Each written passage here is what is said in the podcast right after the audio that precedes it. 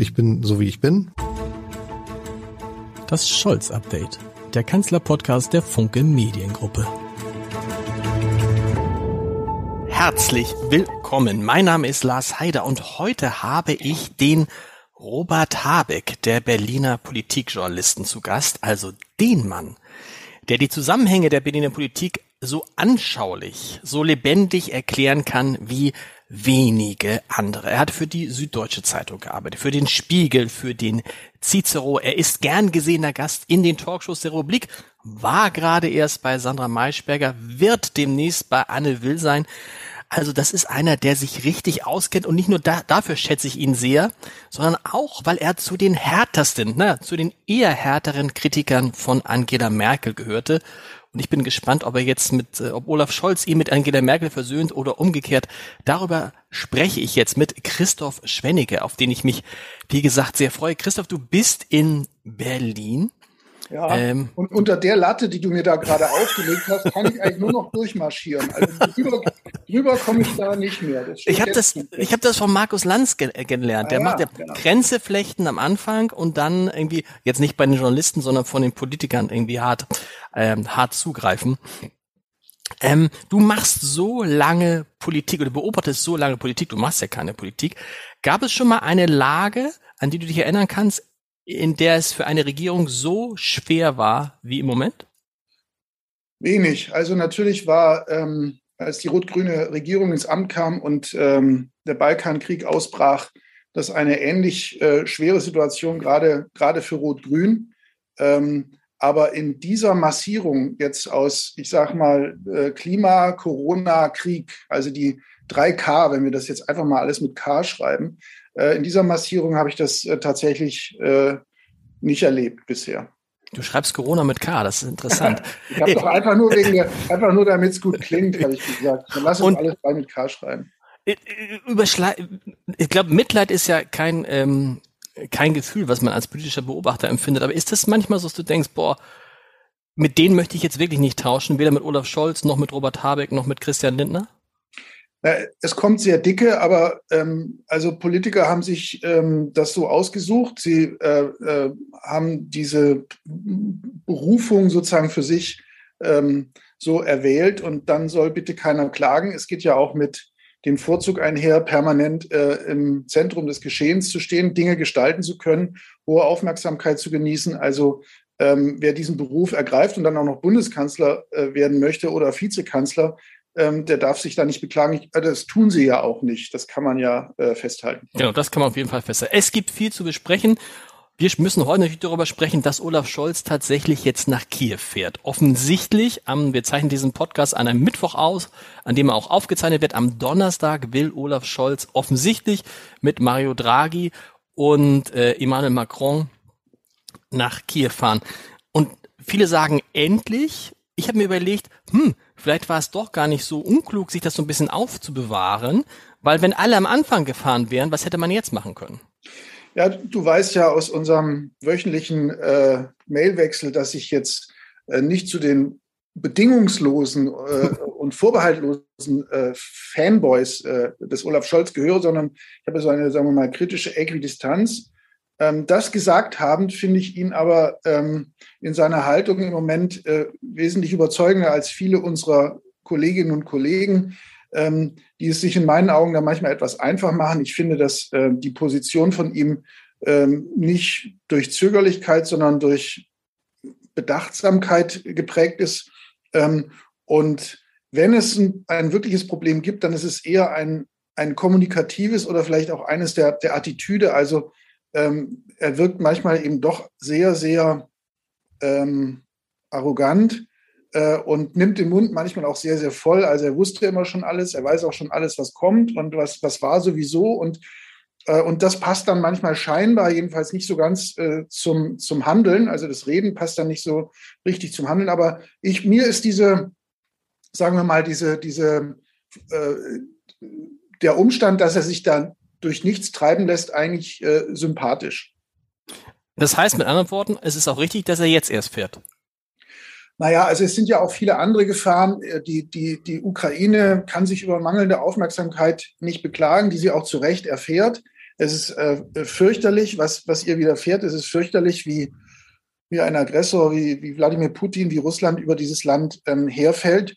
Ähm, die, die Besuche finden statt, dass Scholz jetzt in so einem offenbar, wir, wir reden ja jetzt über etwas, was mutmaßlich äh, in nächster Zeit, in, also in sehr genau, es ist angekündigt, genau. Finde ich, ist ein gutes Format, dann also zu dritt zu fahren, mit also drei äh, wichtige äh, Staats- und Regierungschefs, die dann, die dann zu Zelensky gehen. Also das finde ich alles nicht so daneben wie, wie viele äh, unserer Kolleginnen und Kollegen. Es hat eine gewisse Souveränität und dass er vielleicht auch ein bisschen ähm, störrisch da geworden ist, weil alle immer gesagt haben, nun fahr doch, nun fahr doch, nun fahr doch, fände ich sogar politpsychologisch nachvollziehbar.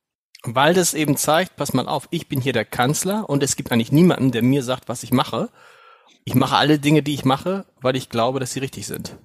Ja, also das jetzt wirklich in aller Vorsicht und in aller gebotenen, in, wie soll man sagen, Empathie für, für die Situation, in der sich die Ukraine und die maßgeblich Handelnden dort befinden. Aber ich finde schon gelegentlich die Tonlage äh, schwierig, die maßgebliche Beteiligte ähm, dort anschlagen, insbesondere auch der, der hiesige Botschafter, der sich jetzt auch schon eine, eine Raspelfrisur und, und äh, äh Kampfoliv äh, zugelegt hat, mitten in Berlin. Also das äh, ist äh, hoch, also seltsam. Ähm, die Tonlage finde ich sehr, sehr schwierig manchmal. Also die Klitschko-Brüder, die ja nun keine gelernten Diplomaten sind, legen manchmal äh, mehr Diplomatie an den Tag als der hiesige Botschafter. Vielleicht sollte der es mal mit, mit Boxen versuchen, dann, dann umgekehrt.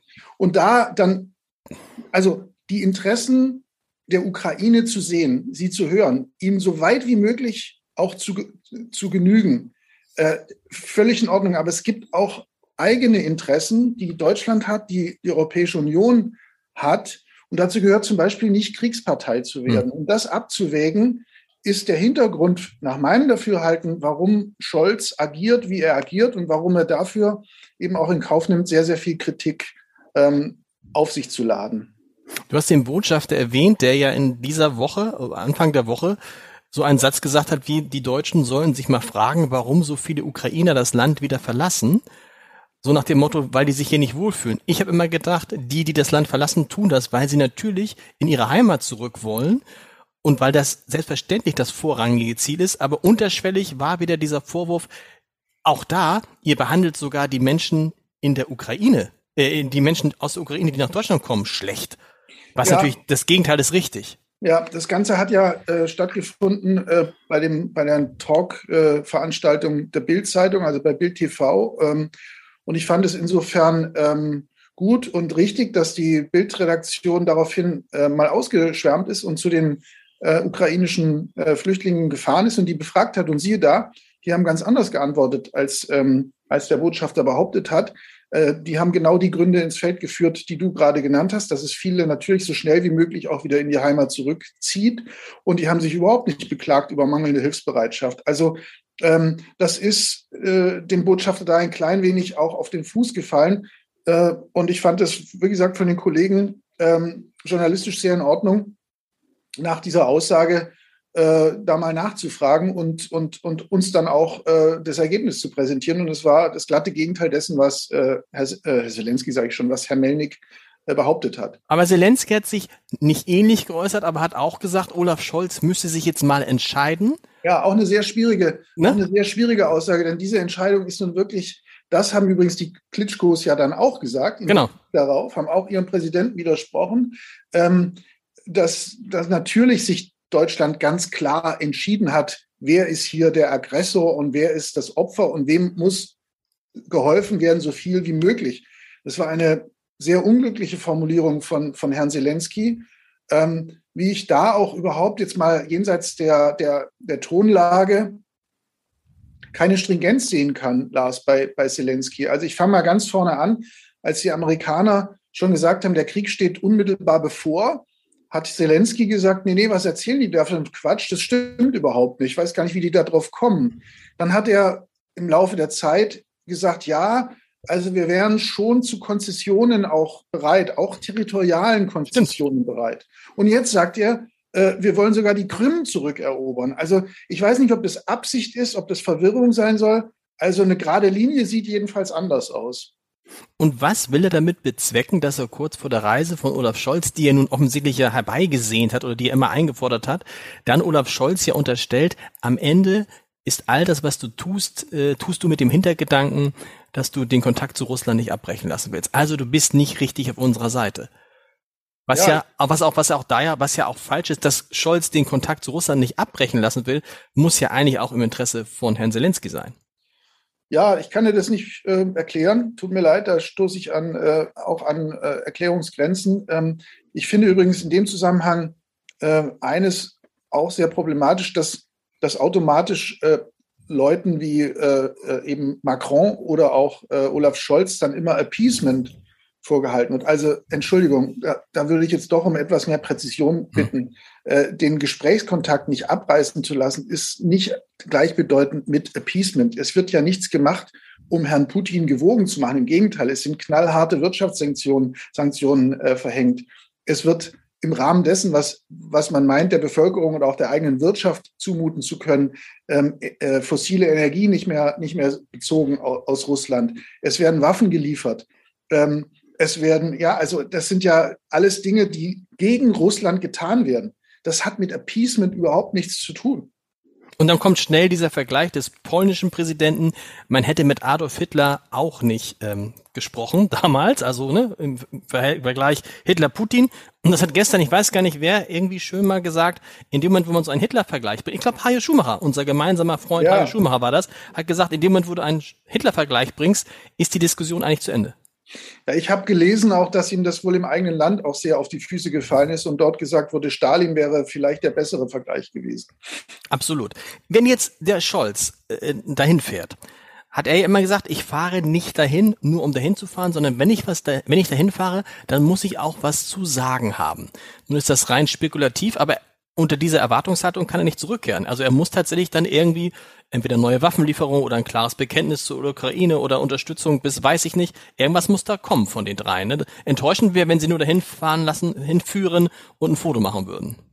Ja, das, das kann eigentlich sein, denn genau wörtlich, genau das hat er ja immer nicht gewollt. Und wenn er genau. dann genau das machte, sähe es, sähe es schlecht aus. Also das Format mit den, mit einem Italiener, einem Franzosen und einem Deutschen deutet für mich darauf hin, dass, ähm, dass es ein, etwas gibt, was in Richtung EU Beitrittskandidatenstatus äh, gehen wird. Ah. Das halte ich für am naheliegendsten, zumal auch nach dem, nach dem Besuch von, von äh, Kommissionspräsidentin Ursula von der Leyen. Und da verbinde ich aber auch eine gewisse Hoffnung damit, weil ich äh, nicht gut finde, fände, wenn, wenn der Ukraine jetzt hier so ein Expressverfahren ähm, zuteil würde. Es wäre A, unfair den Wartenden auf dem Westbalkan. Wir hatten ja diese diese zeitliche Koinzidenz, dass Scholz auf dem Westbalkan äh, war und die Kandidatenstaaten dort besuchte und Frau äh, von der Leyen ähm, in Kiew Hoffnung machte. Und da würde ich sagen, also es können, auch wenn dieses Land auf fürchterlichste Weise überfallen wird, können hier keine Sonderregelungen getroffen werden. Ich möchte auch nur auf, mal auf eins hinweisen. Also der Umstand, dass die Ukraine schlimmstes Opfer dieses Angriffskrieges von Russland ist, macht aus ihm trotzdem noch kein Musterland. Hm. Auf, dem Korruptions, auf der Korruptionsskala von Transparency International steht äh, die Ukraine auf Platz 122, nur sehr knapp vor Russland und irgendwo in der Gegend von Burkina Faso. Das schlecht, schlechtest gerankte Land ähm, der EU, Bulgarien, steht auf Platz 78. Hm. Also da würde ich sagen, ist schon noch eine Menge zu tun und das weiß der äh, ukrainische Präsident auch sehr genau, weil er auf sehr witzige Weise als Schauspieler in dieser herrlichen Komödie Diener des Volkes das alles großartig auf die Schippe genommen hat. Ähm, trotzdem rechnest du damit, dass Scholz morgen dann, Scholz, Draghi, Macron bekannt geben, dass das Beitrittsverfahren aufgenommen wird. Das könnte, ja, so, das könnte so eine, das könnte so eine Botschaft sein, ne? Ja, genau. Also, dass gesagt wird, wir unterstützen dieses äh, sehr. Äh, wie gesagt, mein persönlicher Wunsch wäre oder meine Hoffnung wäre, dass, dass trotzdem gesagt wird, es muss aber alles according to the guidelines passieren. Also die, die, die Ukraine muss genauso ihre Hausaufgaben machen, die sie noch zu machen hat, wie alle anderen Beitrittskandidaten auch, weil Lars, das handelt sich hier um ein, ein riesengroßes Land. Mhm. Wir haben wir, wir haben es hier mit einer Bevölkerung von über 40 Millionen zu tun und flächenmäßig ist die Ukraine größer als, als Frankreich. Und wir haben jetzt ohnehin äh, im Zuge der Osterweiterung innerhalb der Europäischen Union, sagen wir mal, Nationalismen gestärkt und manche Länder, jedenfalls für mein Empfinden, äh, sehen sozusagen die nationalen Egoismen zu sehr im Vordergrund und den Mehrwert ähm, eines Bündnisses vielleicht auch mal unter Hintanstellung ähm, des unmittelbar eigenen Interesses noch nicht als hinreichend groß an. Also namentlich Ungarn, auch Polen, leider teilweise auch Tschechien. Und wenn da so ein auch sehr, sehr nationalistisches Land, und das ist die Ukraine, die mhm. ganze Tapferkeit und diese, diese Bereitschaft, die wir, da, die wir jetzt auch zu Recht bewundern, die wurzelt in einem sehr starken Nationalismus. Und das muss uns auch bewusst sein. Und deswegen würde ich sagen, also ja, Beitragskandidatenstatus ja, aber bitte kein, kein, kein, keine Wildcard. Es darf hier keine Wildcard vergeben werden. Und es hilft auch kurzfristig wahrscheinlich nicht. Es ist ein starkes Signal, mehr aber auch nicht. Das beendet jetzt nicht den Krieg. So ist es. Und deswegen war ich ähm, Macron äh, sehr dankbar, der in diesem Kontext gesagt hat, also mit zehn Jahren muss die Ukraine schon rechnen da als als äh, also vom vom vom vom, vom Beitrittskandidat bis genau ja, ja. Zum, okay da, wir werden das morgen wir werden uns das morgen ganz in Ruhe angucken während der also nach Kiew fährt tobt in Deutschland ja eine ganz andere Diskussion eine interessante Diskussion wie ich finde um die Frage wie entlastet man die Menschen in diesem Land von den Folgen der Inflation insbesondere äh, von den Folgen der gestiegenen Preise an den Tankstellen. Wie findest du denn diesen Tankrabatt, den es jetzt gibt, diese Steuersenkung? Das ist kompletter Stuss. es, ist, es, ist, es, ist, leider zu doppelten Stuss gekommen. Doppelter Stuss hält besser, haben sie sich auch mal gedacht. Also, am, am Anfang ähm, war der Tankrabatt. Äh, und dann haben sich die Grünen gedacht, das, den hat die selbsternannte Autofahrerpartei FDP FDP sich ausgedacht und sehr schnell auf die Welt gesetzt. Haben gesagt, naja, also das ist gar nicht in unserem Sinne, da müssen wir aber äh, was finden, was das irgendwie auch ähm, äh, dann wieder ausgleicht äh, für den öffentlichen Nahverkehr. Und dann hat man noch das 9-Euro-Ticket obendrauf gesetzt. Das war so ein bisschen so ähnlich wie, wie seinerzeit, als die Angleichung der Ostrenten an das Westniveau mit dieser völlig unsinnigen Mütterrente der CSU äh, abgekauft wurde. Mhm. Nur da, damals kam nur ein Unsinn auf eine richtige Sache. Diesmal kommt äh, Unsinn zu Unsinn. Und, und die, das hat sogar jetzt noch einen dritten Unsinn geboren, sozusagen, dieser doppelte Unsinn, nämlich äh, die, diese Sehnsucht nach einer sogenannten Übergewinnsteuer, also sozusagen die Folgen dieses, dieses Unsinns wieder äh, einzufangen, weil natürlich absehbar, jetzt bleiben wir mal beim Tankrabatt, äh, die Mineralkonzerne äh, sich einen Teil dessen einfach äh, in die Taschen stopfen.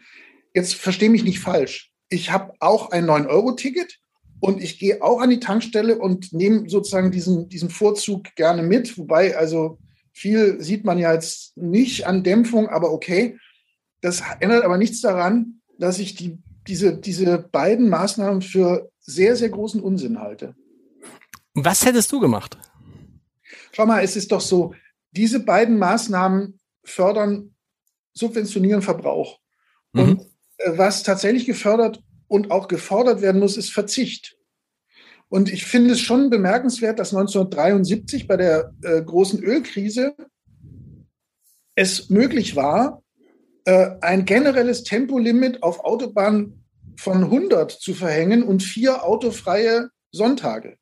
Dieses Mal, als Tempolimit 130 auch nur ins Gespräch kam, hat der zuständige Verkehrsminister gesagt, es geht nicht, wir haben nicht genug Schilder. Was ja eine blöde, glaube ich, ist es nicht, eine, da, da, da, sind wir, da sind wir bei der, da sind wir doch bei der Wenn FDP. verhängt oder? wird, brauchst du keine Schilder. Genau. So. So, und da sind wir bei der FDP, die ja, wie soll ich es mal sagen, einen, einen besonderen ähm, Freiheitsbegriff haben. Also, die sind ja mal stolz auf ihren Freiheitsbegriff, aber mein Gefühl ist, dieser Freiheitsbegriff erstreckt sich vor allen Dingen um die Frage, man muss möglichst schnell Auto fahren dürfen in ja, Deutschland. Jedenfalls äh, fällt mir auf, dass man 1973 äh, weiter war, was, was die Einsicht in Verzicht anlangt. Oder die Politik war mutiger, den Leuten das äh, zuzumuten, weil sie eben der Ansicht war, das muss jetzt sein. Ähm, und vielleicht hat es damit zu tun, Lars, dass die Erinnerung an Mangel und Entbehrung 1973 noch nicht so lange her war ähm, wie jetzt und dass wir natürlich uns schon in einem Wohlstandskokon, ich weiß, das, das trifft nicht alle, es gibt, geht vielen Leuten auch nicht gut und viele Leute müssen wirklich auf den Pfennig gucken oder auf den Cent, aber insgesamt in einem Wohlstandskokon eingerichtet haben und dass jetzt von der Politik versucht wird, mit solchen Maßnahmen diesen Wohlstandskokon zu erhalten, genau. obwohl die Situation nicht mehr so ist. Sie ist einfach nicht mehr so. Ja. Wir wollen ja auch insbesondere über Olaf Scholz sprechen. Ähm, du hast es vorhin schon gesagt, ähm, die Kommunikation ist schwierig, aber täuscht mein Eindruck oder nimmt die Kritik daran auch mit der Zeit nach, äh, lässt sie nach? Also haben sich die Leute jetzt abgearbeitet an der, an der Kommunikations, an der Kritik der Kommunikation von Olaf Scholz? Ähm, und man fängt an, sich daran zu gewöhnen, an das, was für mich jetzt gar nicht so er erstaunlich war, denn du kennst ihn auch lange. Olaf Scholz war ja noch nie der große Kommunikator. Ja, es gibt außerdem natürlich auch so ein, auch einen Schweinezyklus in der Kommentierung. Also irgendwann wird es dann auch äh, langweilig, immer zu sagen, ähm, der kann es nicht und der macht alles falsch und der ist zu zögerlich und, äh, und, und lässt die Ukraine im Stich und so weiter. Ähm, da kommt dann irgendwann auch die Gegenbewegung und in der Tat habe ich im Moment auch den Eindruck, dass, dass es so ein wenig kippen kann und dass sich vielleicht doch ein bisschen auch Respekt vor dieser ja, letztlich Gradlinigkeit äh, Bahn brechen könnte. Absolut, weil wir haben ja auch gelernt oder gesehen, er hat jetzt viele Interviews gegeben und da richtig nach vorne gebracht hat ihn das nicht. Und damit hat es ihn in dem bestätigt, was er immer gesagt hat. Ich sage lieber wenig und das aber, äh, das sitzt und ich handle ansonsten. Also ich rede nicht so viel, sondern ich handle vor allen Dingen. Ja, ja, also ja, also kein Widerspruch. Es gab ja auch einmal, da war doch eine große Bundestagsdebatte, äh, wo er ähm, eine Auslandsreise geplant hatte, die ihn nach Japan geführt hat. Genau. Und da wurde ja doch dann auch irgendwie ein großes Buhai gemacht, wie kann der jetzt wegfahren? Und da ist doch die Bundestagsdebatte, ja, äh, Entschuldigung, Japan ist ein sehr, sehr wichtiger Alliierter jetzt auch in diesem äh, ähm, politischen Kampf äh, gegen Russland. Und insofern hat diese Reise wahrscheinlich mehr gebracht, als wenn er ähm, seinen Allerwertesten da äh, äh, auf seinem auf dem ersten Sitz deiner Kabinettsbank äh, äh, platziert hätte. Also das finde ich manchmal auch etwas, ähm, etwas ähm, kurzsichtig, diese Kritik. Ich gebe aber zu, er reizt natürlich mit so einer gewissen Arroganz, die er verströmt, schon äh, dann ein Stück weit dazu, da ähm, scharf zu kritisieren. Andererseits ähm, könnte es sein, dass ihm diese Stringenz, diese Konsequenz am Ende schon zu seinem Vorteil reicht. Weil Leute sagen, siehst du, der hat sich nie beeinflussen lassen. Der hat wirklich, ich meine, das, was er macht, ist ja Führung zeigen. Nämlich nicht heute so, morgen so. Ich stelle mir vor, so ein Typ wie Armin Laschet wäre ganz anders empfänglich gewesen für solche Vibrationen. Vielleicht so jemand wie Markus Söder auch. Auch Angela Merkel. Angela Merkel hat ja stark regiert, ähm, so nach Umfragen. Was wollen ja. die Leute? All das macht Olaf Scholz ja nicht. Das ist riskant für ihn. Aber wenn er da gut durchkommt, dann hat das natürlich einen großen Vorteil für ihn, weil er sagen, siehst du, der macht wirklich das, von dem er überzeugt ist. Das stimmt. Er sollte halt, äh, ich habe jetzt da keine äh, Ratschläge einem, einem Bundeskanzler zu geben, aber vielleicht wäre es hilfreich, manchmal den Mund nicht zu voll zu nehmen. Also so wie er vor dem, was war es, ein G7-Gipfel in, in Hamburg besser nicht gesagt hätte, das wird so friedlich wie ein Hafenfest und dann gab es eben doch äh, äh, Stress und, und Ausschreitungen. Äh, so hätte er jetzt vielleicht auch nicht unbedingt sagen müssen, äh, wer, wer bei mir Führung bestellt, bekommt sie auch. Denn Wobei das ja ein altes, ganz altes Zitat ja, ist, das jetzt immer wieder rausgeholt wird. Genau. Es ist, ist da und, und er wird daran gemessen. Es ist natürlich relativ einfach, das dann aus der äh, Schublade zu ziehen und zu sagen, ja, ja, äh, so, so sieht also, so sieht also äh, äh, Scholzens Führung aus. Abgesehen davon ist es wahrscheinlich so, wenn du Bundeskanzler bist, kriegst du doch wahrscheinlich sowieso den ganzen Tag nur in, du weißt schon wo rein, oder? Ja, da kannst du machen, was du willst, oder? Das, das, ist wahr, das ist wahr. Er war hier auch ähm, vor ein paar Tagen ähm, äh, zu Gast bei dem Verband der Lokalverleger und hat da auch äh, in, an so einer kleinen Talkrunde teilgenommen hm. und hat da, hat da auch gesagt, also hörst du mich nicht? Ja, ich höre dich, sehr gut. Ähm, hat er auch gesagt, also äh, als Bundeskanzler äh, muss man da einfach viel wegstecken und ich lese am besten nicht alles, aber ich bin für plurale Demokratie und für Meinungsfreiheit, deswegen ertrage ich das mit einer großen Langmut. Das war jetzt sinngemäß zitiert, aber das war so die Botschaft äh, die er da, die er da den Verlegerinnen und Verlegern äh, mit einem, mit diesem ganz bestimmten Scholz-Lächeln äh, äh, äh, rübergebracht hat. Ja, aber wenn du denkst, dass du Bundeskanzler wärst und irgendjemand lobt dich, glaube ich, ist es die falsche Arbeitsplatzbeschreibung. Ich vergessen, ähm, bei einer dieser alljährlichen Sommerpressekonferenzen von, von Angela Merkel, ja, da trat ein chinesischer Kollege auf den Plan und sagte, äh, Frau Merkel, jetzt mal, Sie werden da im Moment so scharf kritisiert in den Medien, finden Sie das nicht eigentlich ungeheuerlich? Und dann hat sie ihm so aus dem Stegreif ein, eine klein, ein kleines Privatissimum gegeben, dass es sich in Deutschland mit der Meinungsfreiheit ein bisschen anders verhält als in China und dass sie aber das gerne in Kauf nimmt für eben äh, die Meinungsfreiheit in diesem Land. Das war, das war herzallerliebst, wie sie dem Chinesen da die, ähm, die deutsche, äh, äh, den Pluralismus und die Meinungsfreiheit erklärt hat. Nun bist du ja jemand, der, ich habe es am Anfang gesagt, Angela Merkel durchaus auch mal kritisch gesehen hat. Spätestens seit 2015, das kann man glaube ich so sagen. Ja. Ähm, Olaf Scholz ist angetreten, um sozusagen die männliche Merkel zu werden oder zu sein. Da hat er jetzt festgestellt, so wie die Merkel das gemacht hat, kommt er nicht weiter. Wenn du die beiden jetzt vergleichst, wie ähnlich sind die sich noch? Weil ja. sie waren sich, glaube ich, relativ ähnlich, als Scholz angetreten ist, Kanzler zu werden. Ja. Ne? Auch in der Wahrnehmung der Menschen. Wahrscheinlich wäre er sonst gar nicht Kanzler geworden, weil die, es gab halt viele Menschen, die gedacht haben, mit der Merkel war es eigentlich ganz gut.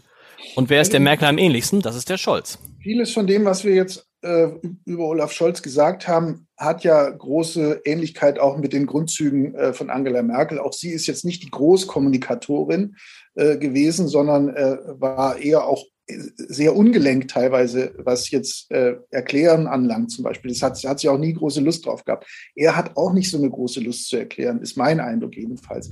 Diese, diese Dickfälligkeit äh, verbindet die beiden auch. Er hat jetzt, ich würde ja sagen, ähm, diese 16 Jahre Angela Merkel haben hier schon eine Menge Arbeit hinterlassen. Äh, und ich finde es auch äh, ziemlich kühn von ihr und um nicht zu sagen dreist, äh, zu sagen, ich bin mit mir völlig im Reinen, was jetzt, äh, sie war ja vor kurzem da auf einem Podium und, und wurde lange befragt und gesagt, völlig im Reinen mit meiner Russlandpolitik. Äh, nee, das kann ja nicht sein. Also diese, äh, diese sehr, sehr fatale äh, Abhängigkeit von russischer Energie, die hat sie zu verantworten. Ja, die hat Gerhard Schröder angefangen, aber sie hat sie weitergeführt und ausgebaut. Und Scholz ähm, ist zwar eigentlich wie, wie Merkel, aber kommt jetzt um die ein oder andere radikale ähm, Ver Veränderung, Stichwort Zeitenwende, äh, nicht drumherum. Also das, was sie, ich sag's mal so, was sie äh, 16 äh, Jahre ausgesessen hat, muss er jetzt, weil die Zeitläufe so sind, äh, begradigen, bereinigen. Er kann sich gar nicht ähm, in, in reinem Machterhalt da im Kanzleramt ähm, einbunkern. Du hast ja die Merkel, wie gesagt, immer schon ein bisschen kritischer gesehen, aber kriegst du jetzt im Nachhinein auch noch einen anderen Blick auf diese 16 Jahre. Angela Merkel, Richard David Precht hat neulich dazu gesagt, es sei schon erstaunlich, was wir alles nicht gemacht haben dieser Zeit. Ja, also mein persönlicher Blick ändert sich dadurch nicht. Ich bin ganz froh drum, dass äh, Kolleginnen und Kollegen, die Sie in meinen die Augen äh, zu sehr glorifiziert haben in der aktiven Zeit, jetzt auch einen kritischeren Blick darauf nehmen. Deutschland ist in keinem besonders guten Zustand. Ähm, auch infrastrukturell. Das hat auch mit Angela Merkel äh, zu tun. Und ich bin ganz froh, dass da ein etwas realistischerer Blick auf diese 16 Jahre äh, äh, jetzt äh, fällt. Und ich fand es einigermaßen ungeheuerlich, dass sie vor ein paar Tagen in dieser ausführlichen äh, ähm, äh, Gesprächs, ähm, an diesem Gesprächsabend im Berliner Ensemble gesagt hat, sie sei völlig mit sich im Reinen, was Russland anlangt. Also ja, sie hat recht. Nur weil Diplomatie gescheitert ist, ähm, war sie nicht falsch, der Versuch. Aber was diese fatale Energieabhängigkeit anlangt, Deutschlands, da hat sie nun schon ein gerüttelt Maß an Verantwortung, denn ja. Und auch mit, und auch mit vielen anderen Dingen, wenn wir jetzt in Sachen Klimawandel und so gucken, ja. wir gucken, was sich da alles angestaut hat. Digitalisierung. Katastrophe. Haben wir das nicht mitgekriegt, weil es hat neulich, glaube ich, auch, äh, hat auch, glaube ich, auch Brecht gesagt, dass man das Gefühl hatte, wir sollten mit Politik nicht belästigt werden. Wir, das, das Volk war so ein bisschen visidiert so nach dem Motto, Mutti wird das schon machen. Ja, genau, aber leider ja. war es unsere Branche auch, Lars. Also ja. da ist auch zu wenig Kritik gekommen und wo keine Kritik da ist kein Ansporn. Ja, wenn ich nicht unter Druck stehe, dann, dann mache ich eben auch nichts. Und die, sagen wir mal, die, die Politik von Frau Merkel war immer vor allem auf Machterhalt angelegt. Sie hat nicht Dinge angerührt aus sich selbst aus. Ich, ich würde sagen, beide Vorgänger von ihr, sowohl Helmut Kohl als auch Gerhard Schröder, haben Dinge angepackt und haben teilweise Bevölkerungen von der Notwendigkeit von etwas überzeugt, das diese Bevölkerung nicht wollte. Ja. Also beispielsweise die D-Mark abzugeben. Ja, oder beispielsweise die Agenda 2010. Ja, das sind ganz, ganz große Leistungen, egal was Gerhard Schröder danach jetzt äh, äh, da äh, gemacht hat, um seinen Nimbus zu zerstören. Ich kenne, es gibt kein einziges Projekt, ähm, das, wo man sagen könnte, da hat Merkel, weil sie wusste, das muss sein, diesen, diese Bergauf-Herausforderung angenommen. Nein, sie hat geguckt, sie hat arrondiert, sie hat im Grunde immer nur ihre Macht arrondiert. Und deswegen sind wir echt ins Hintertreffen geraten mit diesem Land. Und das zeigt auch wieder, dass es wahrscheinlich nicht gut ist, wenn jemand 16 Jahre regiert, ne? So ist es. Also deswegen bin ich auch für die, für die Begrenzung auf zwei Legislaturen. Sprechen wir nochmal über die beiden Menschen, die rechts und links von ähm, Olaf Scholz zu stehen scheinen. Und die, äh, wo man sagen muss, sind das die, die, die beiden, die am stärksten gegeneinander beiden. Robert ja. Habeck und Christian Lindner. Siehst du das so? Ist das das, also steht Scholz zwischen den beiden und muss immer versuchen, zwischen diesen beiden zu vermitteln? Also ich, ich räume ein, dass ich, als es zur Ampel kam, wahrscheinlich auch, auch bei dir in unseren Gesprächen gesagt habe, auch so, so verschieden, so sehr Hund und Katz sind Grüne und, und Gelbe gar nicht. Das passt viel besser, äh, als wir uns vielleicht vorstellen können, weil, weil beide letztlich ähm, aus einem gleichen Soziotop auch kommen. Mhm. Ja. Äh, beide ja auch interessanterweise bei den jungen Leuten äh, gleich gut ankommen, bei verschiedenen, auch. das meinst du damit, genau, ja. ja. Das meine ich damit. Also soziokulturell gibt es da eine Nähe, aber politisch inhaltlich ist da schon, ist das schon ein ganz schöner Spagat, den diese Ampelkoalition da, da hinkriegen muss. Wie gesagt, wir haben über Tankrabatt und 9-Euro-Ticket gesprochen, da hat sich das ja auch äh, manifestiert. Also da habe ich mich getäuscht. Ähm, das ist doch, also die, sagen wir mal, die, die Fliehkräfte der Inhalte fangen da schon stark an zu zerren. Ich hätte auch gedacht, dass Christian Lindner, wenn er erstmal Minister ist, pragmatischer ist weniger ideologisch. Ich finde, er ist der ideologischste in naja, der also Regierung. Also, Findest du nicht? Er tut, er tut als Finanzminister schon sehr, sehr viel äh, dessen, was genau das Gegenteil ist, äh, dessen, was er angekündigt hatte. Also diese Milliarden, die er ausgibt, die er gar nicht hat, Beispiel Sondervermögen, Bundeswehr 100 Milliarden mal eben äh, und anderes, äh, das ist nicht das, womit er angetreten ist. Und es ist, glaube ich, auch ein Teil der Erklärung, warum die FDP im Moment am schlechtesten dasteht in den Meinungsumfragen von den drei ähm, Regierungsparteien, weil ihre Klientel äh, am enttäuschtesten ist und den Eindruck hat, hier am kürzesten zu kommen. Also ähm, ich, ich tue was, was wir Journalisten selten tun. Ich, ich räume eine Fehleinschätzung ein. ähm, diese Ampel ist doch äh, ein schwierigeres Konstrukt, als ich gedacht hätte.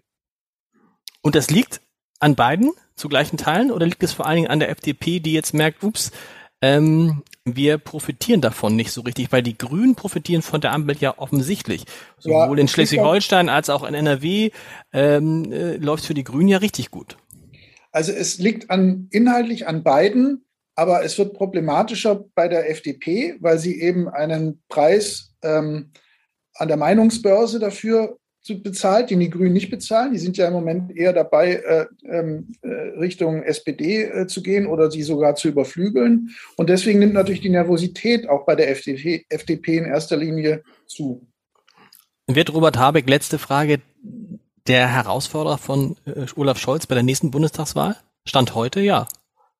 Ja, wahrscheinlich, weil es, also die, die machen ja beide eine, einen sehr guten Job, muss ich sagen. Ich, und da auch äh, äh, Fehleinschätzung eingeräumt. Ich hätte das bei Annalena Baerbock so nicht vermutet. Die, ist, die macht wirklich eine ausgezeichnete mhm. äh, Figur. Das klingt jetzt blöd, du weißt, wie ich meine. Also die, die macht das wirklich sehr, sehr gut als Außenministerin. Da sitzt jedes Wort.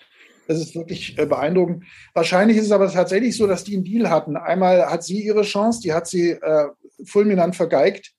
Und das nächste Mal wird vermutlich Robert Habeck sagen, du, äh, wir hatten da ja eine Abmachung, ich würde von der jetzt mal Gebrauch machen und dieses Mal selber antreten.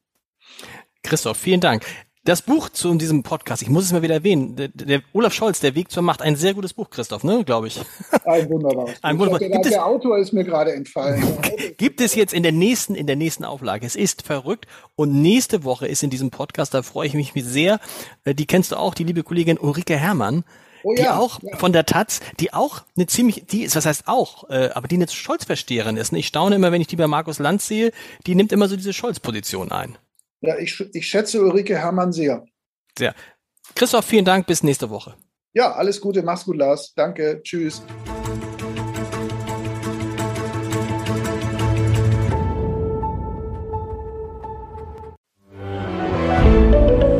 Ein Podcast von Funke.